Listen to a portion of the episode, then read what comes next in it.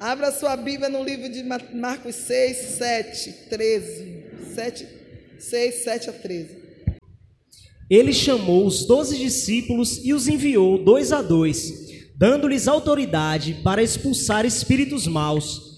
Deu ordem para não levarem nada na viagem, somente uma bengala para se apoiar. Não deviam levar comida, nem sacola, nem dinheiro. Deviam calçar sandálias e não levar nenhuma túnica a mais. Disse ainda: Quando vocês entrarem numa cidade, fiquem hospedados na casa em que forem recebidos, até saírem daquela cidade. Mas se em algum lugar as pessoas não quiserem recebê-los, nem ouvi-los, vão embora. E na saída sacudam o pó das suas sandálias, como sinal de protesto contra aquela gente. Lucas 10, são nove. Curem os doentes daquela cidade e digam ao povo dali: o reino de Deus chegou até vocês. Aleluia! A mensagem hoje é essa. O Senhor disse: oh, Mas eu preparei tanta mensagem. Eu disse: Não, filha, não interessa o que você preparou. O que eu quero falar é isso. A igreja precisa acordar para o que ela foi chamada. A igreja está correndo com chia para tudo que é lado, mas o propósito, o propósito está zero. A Bíblia diz que o Senhor a uns chamou, a quem ele chamou, separou, e a quem ele separou, ele deu poder. Ele te chamou. Você é um chamado. Está aqui porque foi chamado. Permanece porque ele escolheu. Ah, mas ele me separou? Não, porque você nem acordou para o seu chamado. Você nem sequer acordou para o chamado. Ele te chamou. A primeira coisa que você tem que entender Poxa, o Senhor me escolheu, não fui eu que escolhi ele, foi ele que me escolheu. Pronto, você é escolhido, você sente o, o, o desejo forte de buscar o Senhor, de procurar uma igreja. Você foi escolhido. Você foi chamado, você foi chamado. Aí você vai para a igreja, ouve a palavra, seu coração arde e ele te designa algo. Você foi escolhido. Mas você não deu atenção ao chamado, então ele não pode te separar. Ele não pode te separar. Porque quando Jesus separa, já é para dar cada um conforme a sua capacidade. E a igreja de Cristo na terra nos últimos dias fugiu desse propósito, está fugindo desse propósito. A cada dia, observe se não está fugindo, cada um correndo para suas próprias vidas, cada um defendendo o que lhe é próprio. Isso quando não cuida da vida dos outros.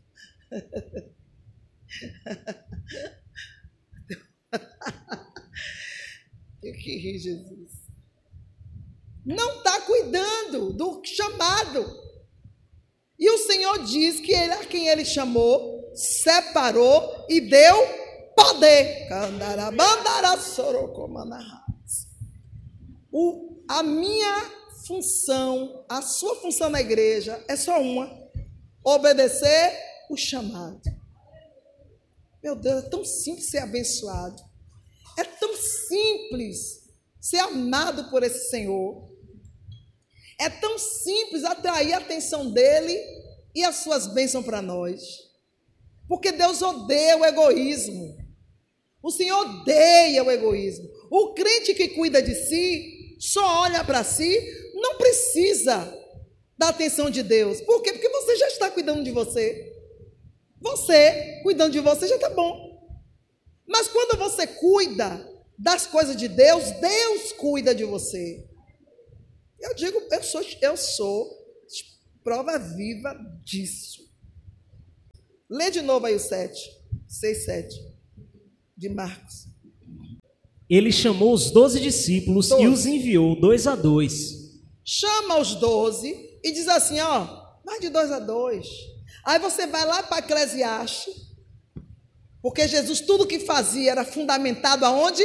Na palavra. Lá em Eclesiastes o Senhor já havia dito ao rei Salomão que é melhor ir de dois em dois, porque se um cair, o outro levanta. Porque os dois juntos dá a melhor paga do seu trabalho. Candarabandás, tu comandai. Então, olha, olha como Jesus se preocupou em tudo. Se preocupou em trazer o reino de Deus, mas a preocupação maior de Jesus era com a nossa vida.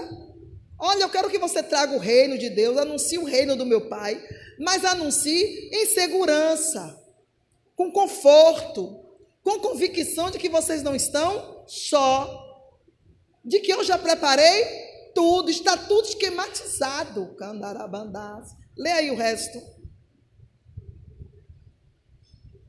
Dando-lhes autoridade para expulsar espíritos maus. Pronto, chegou onde eu queria. Você não tem dado ouvido ao chamado que o Senhor fez na sua vida. Sabe por quê? Porque você não reconhece a autoridade que ele te deu. Crente insubmisso não reconhece a autoridade de Deus sobre a sua vida. Crente que pula de galho em galho, crente que coloca a sua vida espiritual no barandão não reconhece, não valoriza a autoridade de Cristo na nossa vida. E é algo muito importante. E você não pode ser chamado, nem ser separado, nem enviado, se não for debaixo de uma autoridade. Você não pode chegar na casa de alguém por você mesma, candaraba. Você pode até chegar, mas você não vai entrar. Candai chomandarra. Mas aquele povo não conhecia, não conhecia Jesus. Irmãos, uma autoridade debaixo de uma outra autoridade que é de Deus. Uma autoridade que valoriza e respeita e teme a autoridade recebida. Uma autoridade que zela pela autoridade recebida. Uma pessoa que cuida, dá valor à autoridade que recebeu, ela não precisa ser conhecida por ninguém, porque a autoridade de Deus, ela por si só é revelada e manifestada e exerce o seu poder. Ah, mas ninguém conhecia Jesus, não precisava. Você lembra quando Jesus disse assim: Mestre, precisamos preparar a ceia e nós não temos onde.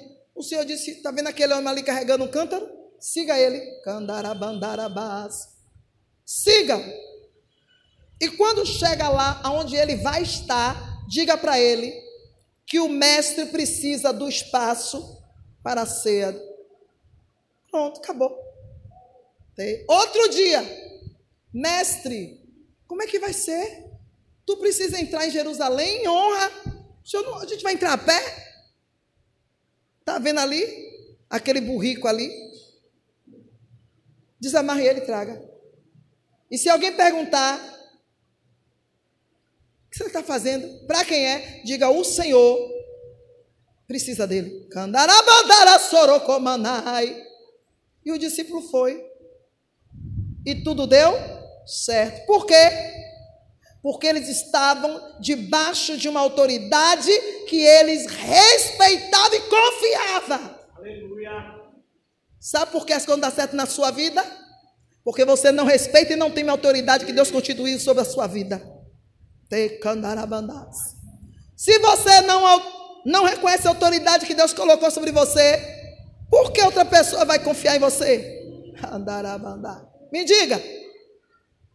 Jesus disse: se você bater numa cidade, na porta, Senhor, vamos, entre, vá de casa em casa, de aldeia em aldeia. E eu faço o quê?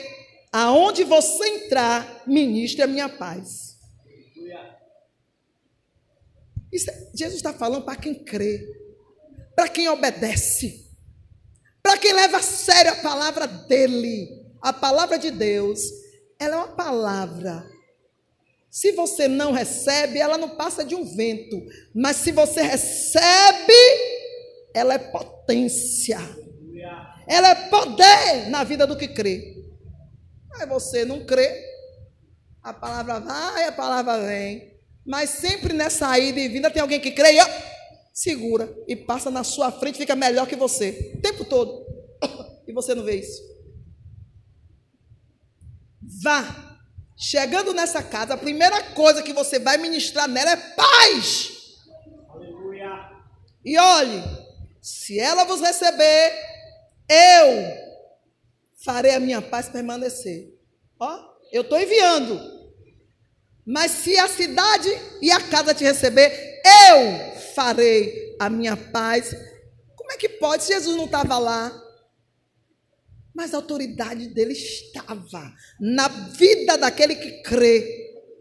E Jeremias 23, 23 diz que Deus, o nosso Deus, o soberano, a autoridade que constitui autoridades, é Deus de perto e de longe. É muito simples crer nesse Deus.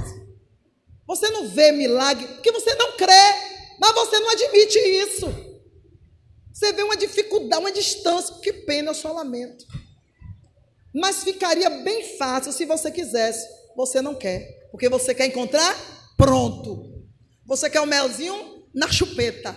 Oh, oh, oh. A primeira coisa que você vai ministrar, meus filhos, é paz. A casa que receber, que vos receber, eu farei a minha paz permanecer. A casa que não vos receber, você sai, sacode o pó e a minha paz sai com vocês. Ponto.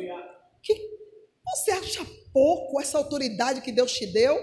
Que pena que você acha pouco ou não está vendo nada. Mas aquele que recebeu, creu, Deus deu o poder de ser chamado filhos do Deus vivo. Não dá para ser filho do Deus vivo de boca. Você tem que viver a autoridade que ele te deu. Lê o resto. Deu ordem para não levarem nada na viagem, somente uma bengala para se apoiar. Não deviam levar comida, nem sacola, nem dinheiro. Deviam calçar sandálias e não levar nenhuma túnica a mais. E disse ainda: quando vocês entrarem numa cidade, fiquem hospedados na casa em que forem recebidos até saírem daquela cidade. Mas se em algum lugar as pessoas não quiserem recebê-los e nem ouvi-los, vão embora e na saída sacudam o pó das suas sandálias como sinal de protesto contra aquela gente. Mas não levar nada, não precisa. Você bate numa porta, você não conhece ninguém. A primeira coisa que a pessoa pede é: Pois não? Aí eu vim aqui porque eu fui enviado. Eu quero te, te anunciar algo novo, te fazer entender algo que eu experimentei. Sim, aí a pessoa com certeza vai interromper. Sim, mas quem é você? aí você vai ficar, eu sou Márcia. Sim, e quem te viu? Você vem amando de quem? Veio por quê? Quando você diz assim, eu fui enviado por Jesus Cristo, o Senhor, pronto, acabou. O Messias, o nosso Senhor Jesus, o nosso Mestre. Neguinho vai esquecer até seu nome, mas vai focar naquilo que você priorizar com ênfase. Agora, se você diz assim, ah, porque eu, vim, eu fui enviado por Jesus. Aí a pessoa que escuta está vendo que esse Jesus que você está falando, nem você conhece. E aí, vai ser recebido? Mas quando você, se eu fui enviado pelo meu Senhor, e Ele nos enviou com uma função, com uma, com uma, uma missão de derramar, de ministrar paz na sua casa. Ah, meu irmão, se você fala com convicção, se a verdade estiver, o Espírito que vai conosco vai testificar nos corações que o que você está falando é verdade. Não precisa levar nada. Quantas vezes eu viajo, viajei e viajo. Só com o dinheiro do picolé do caminho. Jesus está aqui, não deixa mentir, não. E quem já viajou comigo sabe. Nunca faltou Nada, absolutamente nada. Que Deus é esse que continua cumprindo a sua palavra? Por que vocês não querem experimentar isso? Eu não entendo. Não está vendo que o ano todo vocês cuidaram da vida de vocês, não adiantou nada. Que este ano vocês ousem experimentar, fazer o que o Senhor está mandando. Experimenta. Você, entra ano, sai ano, só faz o que dá na sua telha. Vou fazer isso, vou fazer aquilo. Vocês são deuses de vocês mesmo. Quando a palavra diz, não sejam presunçosos, mas antes diga se o Senhor me permitir, se o Senhor me autorizar, se o Senhor for na minha frente. Não, os crentes daqui é uma arrogância, é um ego, é uma presunção, não sabe nem se o Senhor quer, nem consultou, vou fazer. Eu estou assim, ó, eu estou igual a Eliseu. Senhor, meu pai, a gente pensou bem, e a gente, amiga, esse negócio aqui tá pequeno, vamos fazer um, um espaço maior, Eliseu, ó. eu estou assim. Quando o crente vem, não crê na autoridade de Deus, não crê nos profetas de Deus, essa é a prova. E é a misericórdia de Deus que ainda está deixando vocês vida para aprender. Eu fico assim olhando, eu disse, eles não crê que tem um profeta nessa igreja. Filho, não crê. Quando eu tirar vocês, eles vão crer. Porque quando eu tirar, aí eles vão saber que havia no meio deles um profeta.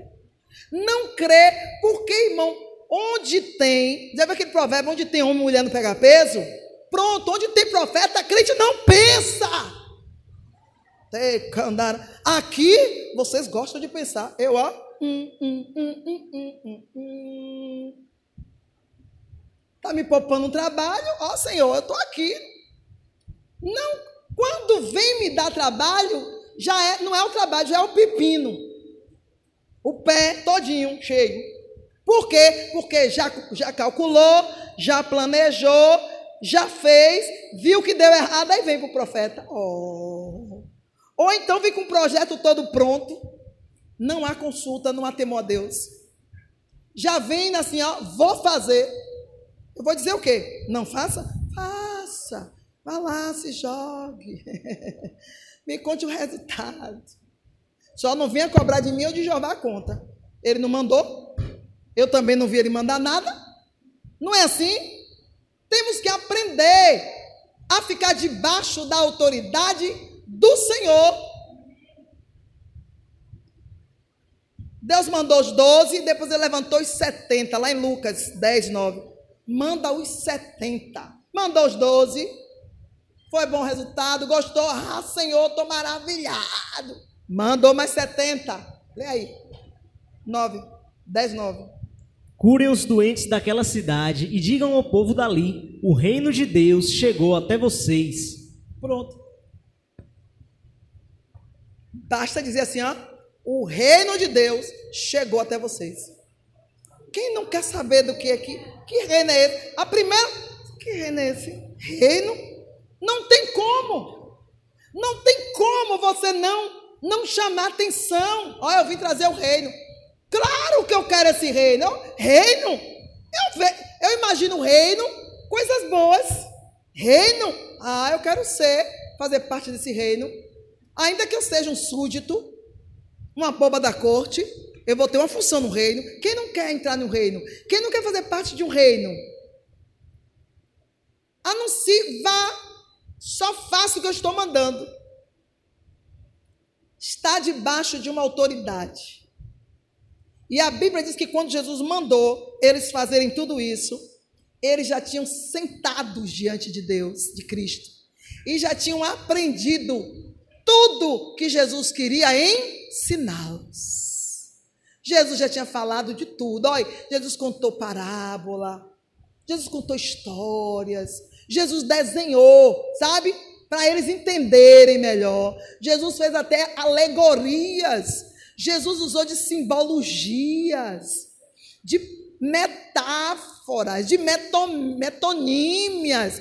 Jesus fez tantas parousias para ensinar aquele povo como eles não estavam prontos para ir. Estavam. Estavam. Estavam prontíssimos. E a primeira experiência que foram, quando voltaram, voltaram maravilhados. Mestre, o que foi? Estamos assim, êxtase. E o que foi? Os demônios nos submeteram. Jesus disse: Pois é, eu sei, porque eu vi Satanás pá, se esborrachar de, do alto a baixo com ódio de vocês. Mas não fiquem felizes por isso, não. Estejam alegres por estarem com o nome de vocês no livro da vida. Aí eu aprendo muita coisa só com essa fala de Jesus. Então eu entendo o quê? Um crente que não leva a vida espiritual a sério, no íntimo, no subconsciente, lá no fundo do profundo do profundo do profundo, ele não não tem convicção que está com o nome no livro da vida ou não está. Porque quem tem compromisso com Deus, ah, irmão, não perde tempo não. Não perde tempo não. Porque o meu espírito, ainda que a minha carne puxe para o lado, o meu espírito sabe de onde veio e para onde precisa voltar. Paulo também. Ele era uma autoridade naquilo pelo qual ele foi constituído e chamado. A quem eu chamei, eu dei poder, e a quem eu dei o poder, eu dei o direito de ser chamado filho do Deus vivo. Quando Deus nos delega autoridade e nos manda delegar autoridade, essa autoridade é legal. Deus deu autoridade a Jesus, Jesus deu autoridade aos discípulos, os discípulos deu autoridade aonde ele chegava. Aonde ele chegava, ele dizia ao pai de família, à mãe de família: receba paz. Candarabandás. E esse pai de família, essa mãe de família, dizia: aqui na minha casa tem paz. A autoridade permanecia e passava-se adiante. Isso chama-se reino de Deus. Paulo foi um homem que aprendeu de Cristo. Um dia, pleno meio-dia, Paulo tem um encontro com Jesus. O Senhor, em questão, sabe que Jesus, quando ele quer ensinar, é mistério, né? Em segundos, bastou tirar a visão de Paulo que ele tinha, deixar ele cego, tirar as, as escamas dos olhos dele, pronto. Paulo estava com uma nova visão, e já estava chamando Jesus de Senhor. Quem é Senhor? Quem é Senhor?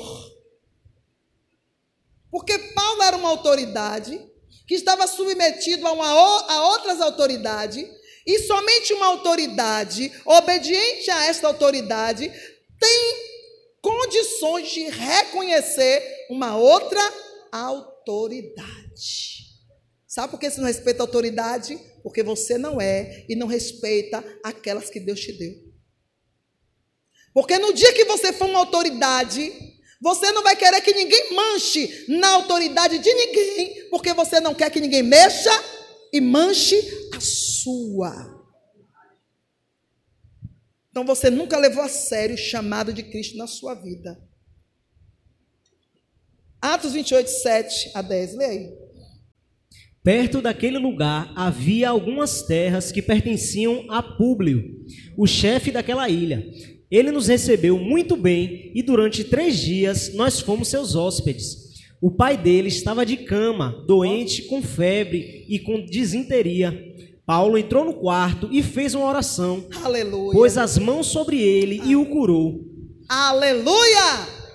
Irmão, o, o crente que reconhece a autoridade, que tem chamado, sabe que não está passeando de boresta nessa terra.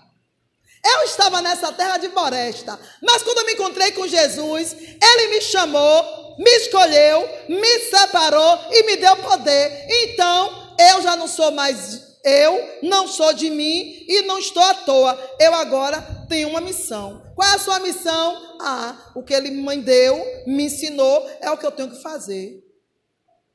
Ah, mas eu não consigo, não. Então você não recebeu direito, você não confiou nele, você não acredita nele, perdeu só tempo diante dele. Então, Paulo, quando entrou na presença desse Jesus, disse: Ah, não tem nada que ele mande eu fazer que eu não vou fazer, porque eu tive um encontro com ele. E eu sei que a autoridade dele sobrepõe todas as outras autoridades que passou pela minha cabeça. E olha que Paulo era um homem de autoridade. Ele estava com uma carta na mão de uma autoridade maior. Ele também era uma autoridade e metia medo em todo mundo. Mas quando ele se encontrou com a autoridade das autoridades, ele disse: Ah, agora eu só obedeço a ele. O Senhor Deus, Jesus disse: vá até Ananias e ele vai te dizer o que você tem que fazer. Você está vendo que Jesus não manda rebelde fazer nada para ele? Jesus não manda desobediente, porque Jesus não quer lhe matar. Porque se você, Jesus manda você fazer e você não fizer, tu morre. Então o Senhor usa, age na onisciência dele. Na onisciência dele, ele sabe com quem ele pode contar ou não, embora ele dê oportunidade a todos. Paulo, quando ouviu essa voz, deu ordem aos soldados que estavam também atemorizados, mas não sabia por quê, porque eles viram o barulho, mas não ouviu a voz, só Paulo ouviu. Essa voz do Senhor não é todo mundo que vai ouvir. E aí seguiu para Ananias. Enquanto isso, Deus disse para Ananias, porque Deus não é Deus de confusão. Ananias, ó, você que não crê em revelação, não quer que Deus revela, problema seu. Ananias, se levante aí, o que, Senhor? Está vindo aí um homem aí, Saulo de Tarso. Hã? Ananias disse, o quê? Saulo de Tarso, o que mata, ele está matando, Senhor, um assassino. Sim, ele era. Agora eu quero que você fale de mim para ele, porque agora ele vai ver com quantos paus se faz uma canoa. Aí a Ananias se desarmou, então tudo bem, mas vou ficar de olho aberto com ele, não é assim que fica? É. Ananias cuida dele, fala de, do amor de Jesus, ensina para ele o caminho de Cristo, explica tudinho, mas não é suficiente. Fez um resumão. As escamas caem, ele recobra a visão. Ao invés dele ir agora para Damasco matar, ele vai para se juntar aos discípulos. O discípulo, ele chegava e o discípulo corria. Ele chegava e o discípulo corria. Pronto, já era o primeiro teste. Primeiro teste. Porque tem crente aqui que na primeira dificuldade corre e desiste. A primeira missão de Paulo foi convencer os crentes de que agora ele era crente. Mas não é, é o Senhor que tem que, que, que fazer isso, não. Quem tem que fazer é você. Quem andava dando mau testemunho, mau costume é você. Quem andava matando as vidas que devia manter viva era você. Então agora você se vire. Então Paulo teve que provar para os discípulos que as intenções dele agora eram boas e que ele queria aprender no Senhor. Sabe o que aconteceu? Alguns discípulos deu ouvido, deixou ele participar dos cultos, deixou ele contar o testemunho, mas os ficaram assim, ó, hum, não dá tempo ao tempo. Ele teve um encontro com Jesus, hum, ai, ai. Paulo viu que não ia ganhar confiança de ninguém, sem que antes buscasse conhecer quem? O seu Senhor. Desce. E três anos e meio ele vai aprender os costumes dos judeus. E depois ele passa mais três anos estudando quem era Jesus, quem foi Jesus na vida no meio dos judeus. E depois mais três anos Paulo vai, volta para os pés de Gamaliel, para inquirir sobre esse caminho, o caminho, sobre o caminho. Ao todo foram 14 anos Paulo estudando acerca da lei e do caminho de Cristo. 14 anos, irmão. 14 anos. Aí você assim, Paulo passou 14 anos estudando? Foi. Só que Paulo não era eu você. Não. Que está aqui todo mundo há quantos anos? Estou buscando do Senhor. Estou recebendo. Sim, vai aplicar quando? A Bíblia diz que foram 14 anos aprendendo, mas se você observar, não dá para ficar 14 anos parado e depois de 14 anos ter feito tudo que Paulo fez. Está na cara que Paulo era um, um aluno, um servo exemplar. Ele aprendia, ele ouvia, ele aprendia, aplicava no mesmo dia. Ele ouvia a palavra, ele recebia, cria, ele ministrava. Aqui, de tanto acumular ensinos e entendimentos, já esqueceram. De tantas anotações, nem sabem mais onde que ficou os pergaminhos de vocês. A palavra é para ser aplicada imediatamente. A palavra é para ser vivida imediatamente. Eu, vou, eu guardei a palavra, vou esperar o dia. O dia vem, a palavra está tão bem guardadinha que quem se aproveita dela é Satanás na sua vida. Em cima do que você aprendeu, Satanás diz: hum, vou fazer você fazer tudo que você disse, porém ao contrário. E é uma, é uma, é uma vergonha, né? É, um, é, é uma vergonha, porque o crente, ele prega e não vive o que pregou. Ele vi, prega, mas você procura a, a ação, cadê? Não bate, a palavra não bate com a ação do crente. E Paulo foi um, um homem que aproveitou toda a autoridade de Deus. Quando o Senhor disse: Olha, eu estou te enviando como luz nas trevas. Como assim, Senhor? Eu vou te enviar para onde ninguém quer ir. Não entendi. Você ia para o meio dos judeus. Você só perseguia os judeus. Eu vou te mandar agora para o meio dos gentios. Ah! Pronto. Eu quero que você chegue lá nas trevas e diga: ó, nasceu a luz. Chegou a luz. E quando lhe perguntarem quem é a luz, você fala de mim. Paulo começou a pregar para os gentios. Ele chegava aonde o Espírito de Deus mandava, chegou na ilha desse homem, como é o nome do homem? Públio. Chegou, foi convidado, mas Lê de novo aí. Olha, observa. Perto daquele lugar havia algumas terras que pertenciam a Públio, o chefe daquela ilha. Ó. Ele nos recebeu muito bem e durante três dias nós fomos seus Pronto. hóspedes. Paulo era um crente, mas nem todo mundo sabia que ele era o quê? Crente, porque Paulo era antes do que uma autoridade, e como autoridade ele conhecia muitas outras autoridades prioridades. Ó, mordomia das oportunidades. Você acredita? Ah, mamãe, você foi chamado. Eu, tudo que eu fui, que eu adquiri do passado, com meus esforços, com minha, minha capacidade, eu uso hoje no reino de Deus. Eu invisto no reino. Tudo que eu aprendi, tudo que eu busquei lá fora, eu invisto hoje. Administrar uma igreja onde não entra dinheiro, Irmão, se eu não tivesse capacidade, ela não estaria aqui de pé. Mas eu uso o que eu aprendi. Paulo usava as ferramentas que ele tinha no reino. Ele, ó, vamos para uma ilha, lá tem uma, um chefe que eu conheço, e ele vai nos receber.